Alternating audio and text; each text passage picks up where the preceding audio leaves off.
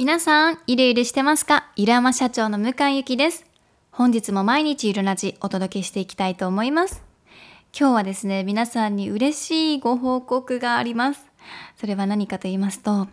私が運営しているオンラインサロンのゆるサロンがですね、もうすぐ過去最高登録者数になるということで朝から報告を受けました。もう皆さん本当にありがとうございます。もう9月から10月にかけてのゆるサロの会員のですね、伸びっていうのはずっと右肩上がりで、もう150人くらい増えたんじゃないかな、この1ヶ月半とかでですね。で、その会員数がま増えた大きな理由って私もいろいろ考えてみたんですけど、まずは私のスタンスが変わったことが大きいなと思いました。なんかこれまでのゆるサロはですねこう私が人生で経験することをですね咀嚼してゆるサロメンバーに説明をしたりシェアしたりとか自分が嫌な出来事が起きたら内観方法をシェアしてこういうふうにポジティブに考えていくんだよとか何かこう失敗するようなことが起きたらそこからどういうふうにマネジメントして成功まで持っていくんだよとかそういったことのシェアだったりとかをメインにしていたんですね。なので投稿した時も記事を投稿すると大体みんな私に向けてコメントを書いてくれていたんですよね。から私が発信してみんなが私に向けてコメントをするっていうような関係性で成り立っていました。だけど最近ではゆるサロはですね、こうメンバーちゃん同士がもう大盛り上がりをしていて、コメント欄はもう多い日だと400件とか500件とか、あの、越してみんながディスカッションしてたりするんですよ。もう私もびっくりするぐらい、こうみんなのコミュニティ力とかコミュニケーション能力ですかねというものが高くてもうびっくりしています。でそういうふうにこうみんな同士が仲良くなっていくのでこうゆるさろ外の SNS の発信っていうところもやっぱり盛り上がっているんですよね。でゆるさろビギナーのインスタだったり Facebook だったり Twitter だったりっていうのも登場して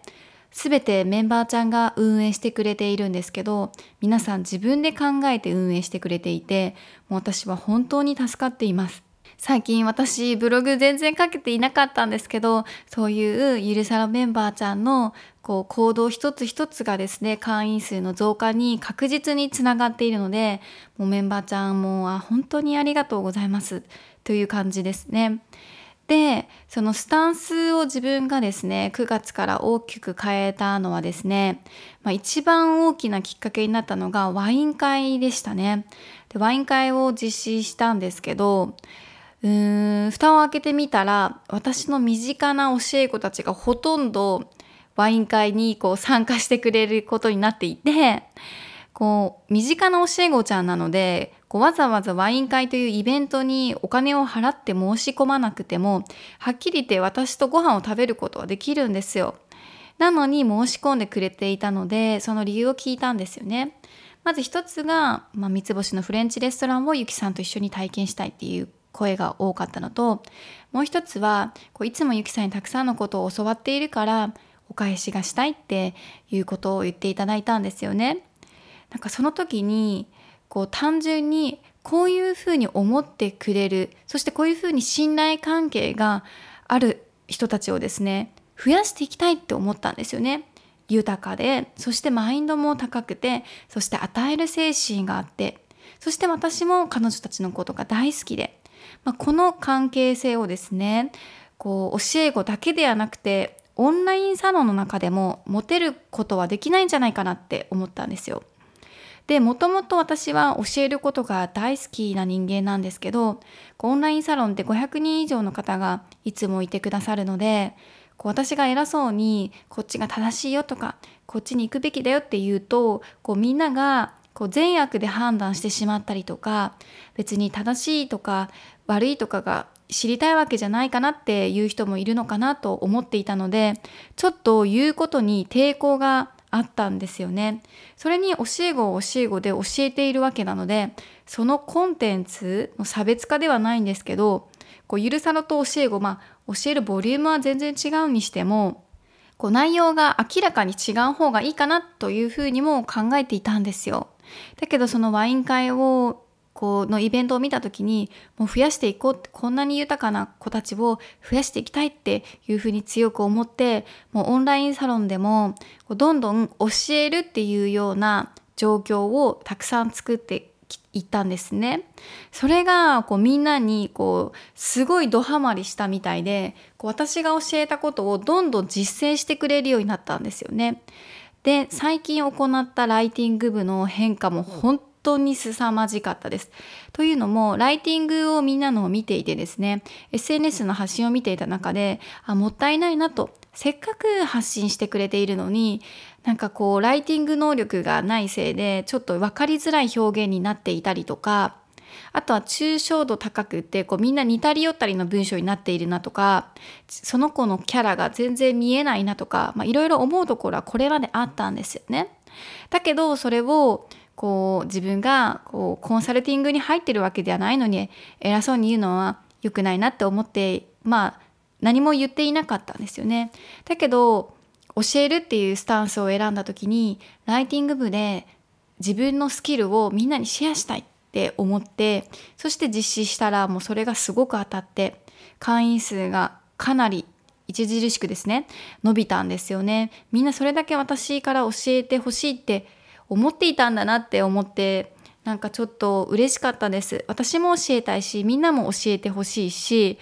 なんか需要と供給のバランスがパーフェクトに合っていました。でそのライティング部を行ったもう本当にその日からですねみんなのライティング能力とかあとはこうみんなのそれぞれのコミュニティの力ですよね。こうメンバーちゃん同士がディスカッションをする時のそのライティングスキルとか文章スキルっていうのもめちゃめちゃ上がっていてもうオンラインサロンは大盛り上がりだったんですよ。でその大盛り上がりも女性的なこうすごいとか可愛いとかそういうビッグワードが並ぶような盛り上がり方ではなくてみんなが具体的に褒め合ってそして具体的にスキルをアップしていってっていうこう目に見えた変化がこう見えるようなディスカッションを多くやられていたんですよね。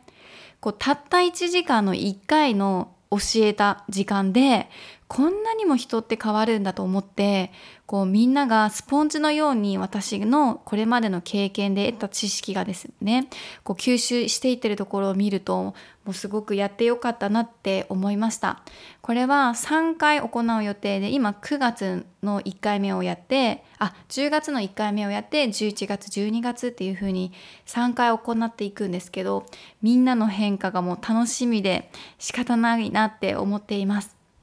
そしてなんかそういうふうに教えるっていうこうスタンスでゆるサロのコンテンツもどんどん新しくしていきたいなって今後のビジョンとして考えているんですよね。それは企業スキルだけではないと思うんですよ。マインドもそうですしパートナーシップもそうですしお作法的なこともそうですし SNS のシェアの仕方もそうですしあと私が得意とするこう人間関係ですよねそういったところももっともっと教えるっていうところに軸を持って